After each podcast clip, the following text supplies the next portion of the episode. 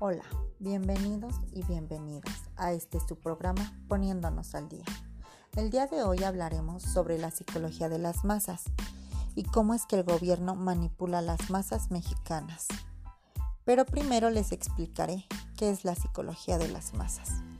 Los grupos tienen una influencia determinante sobre los individuos, razones por las cuales el yo se pierde en el nosotros, y son las siguientes el ser humano percibe a la masa como un poder invencible. Deja de sentirse responsable porque en ella es una figura anónima. Las masas contagian su manera de sentir y de actuar a quienes la conforman.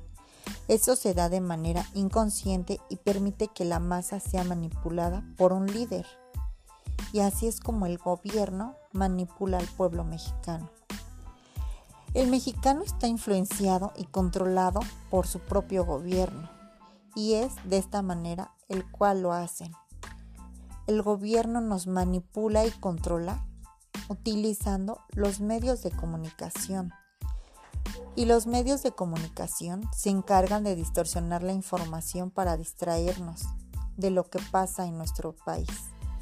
Con estas noticias compradas por el mismo gobierno. El gobierno nos distrae con noticias haciéndolas un escándalo para tapar las que el gobierno está haciendo, porque entre el gobierno y los noticieros hacen que nos seguimos.